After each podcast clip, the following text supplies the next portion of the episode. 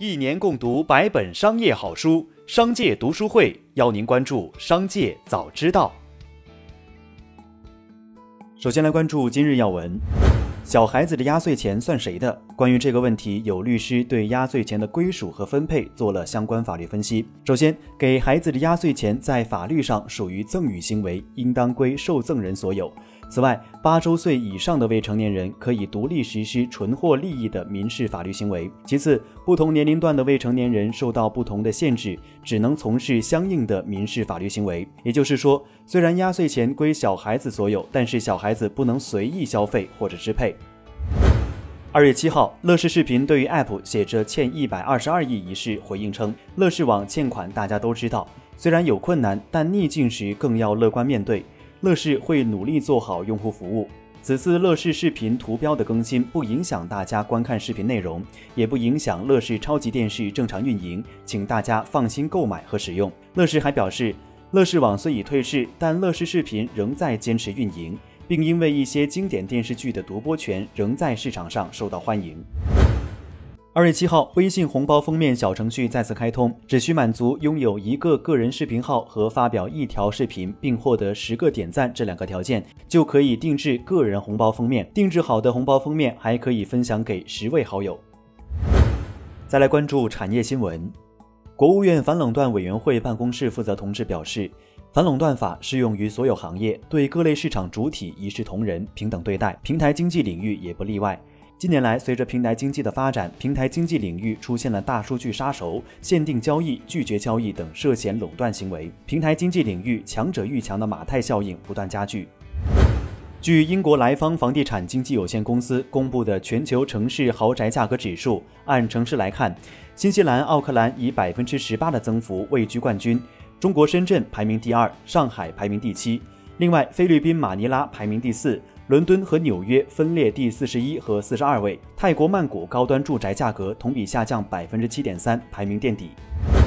截至二零二一年一月末，我国外汇储备规模为三万两千一百零七亿美元，较二零二零年十二月末下降五十九亿美元，降幅为百分之零点二。二零二一年一月，我国外汇市场运行平稳，市场预期和交易保持稳定。新冠肺炎疫情变化和外部环境仍面临较多不确定性，全球经济复苏的基础尚不牢固，国际金融市场波动性可能加大。但我国经济长期向好的基本面貌没有改变，国际收支将延续基本平衡格局，有利于外汇储备规模保持基本稳定。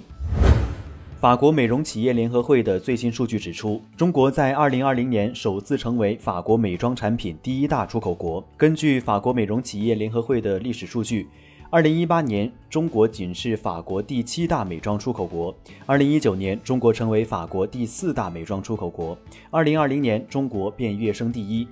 二零二零年，法国美妆出口额为一百五十七亿欧元，相较二零一九年同比下降百分之十一点八。与此同时，法国出口中国的美妆销售额却同比上涨百分之二十点七。由于各地复杂的防疫隔离政策因素影响，春节长线旅游进入消费低谷。尽管如此，消费者对春节期间文化旅行、游玩的需求并未消失，短途旅游、周边旅游迅速成为热门消费话题。短途游的租车自驾、酒店民宿、乡村旅游等细分领域纷纷爆单，携程、去哪儿、飞猪等众多在线旅行社也陆续推出了大量一二线城市的周边游、短途游产品，抢单2021年春节的第一波市场红利。一起来关注企业动态。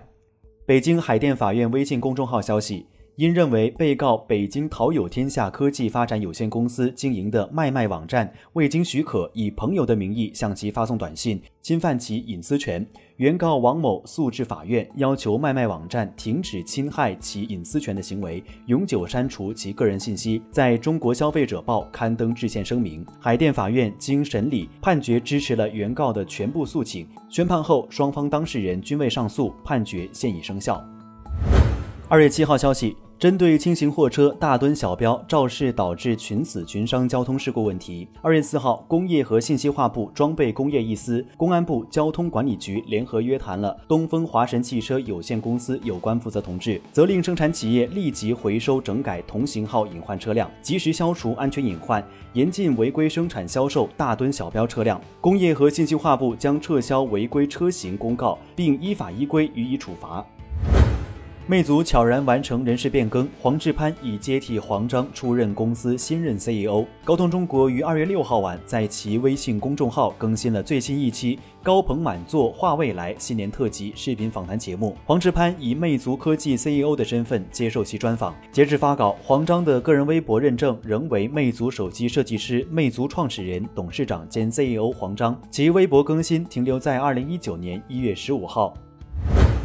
二月七号，贵阳市南明区人民检察院微信公众号发布消息：二零二一年二月七号，贵阳市南明区人民检察院依法将冒充老干妈公司工作人员行骗的曹某等三人向贵阳市南明区人民法院提起公诉。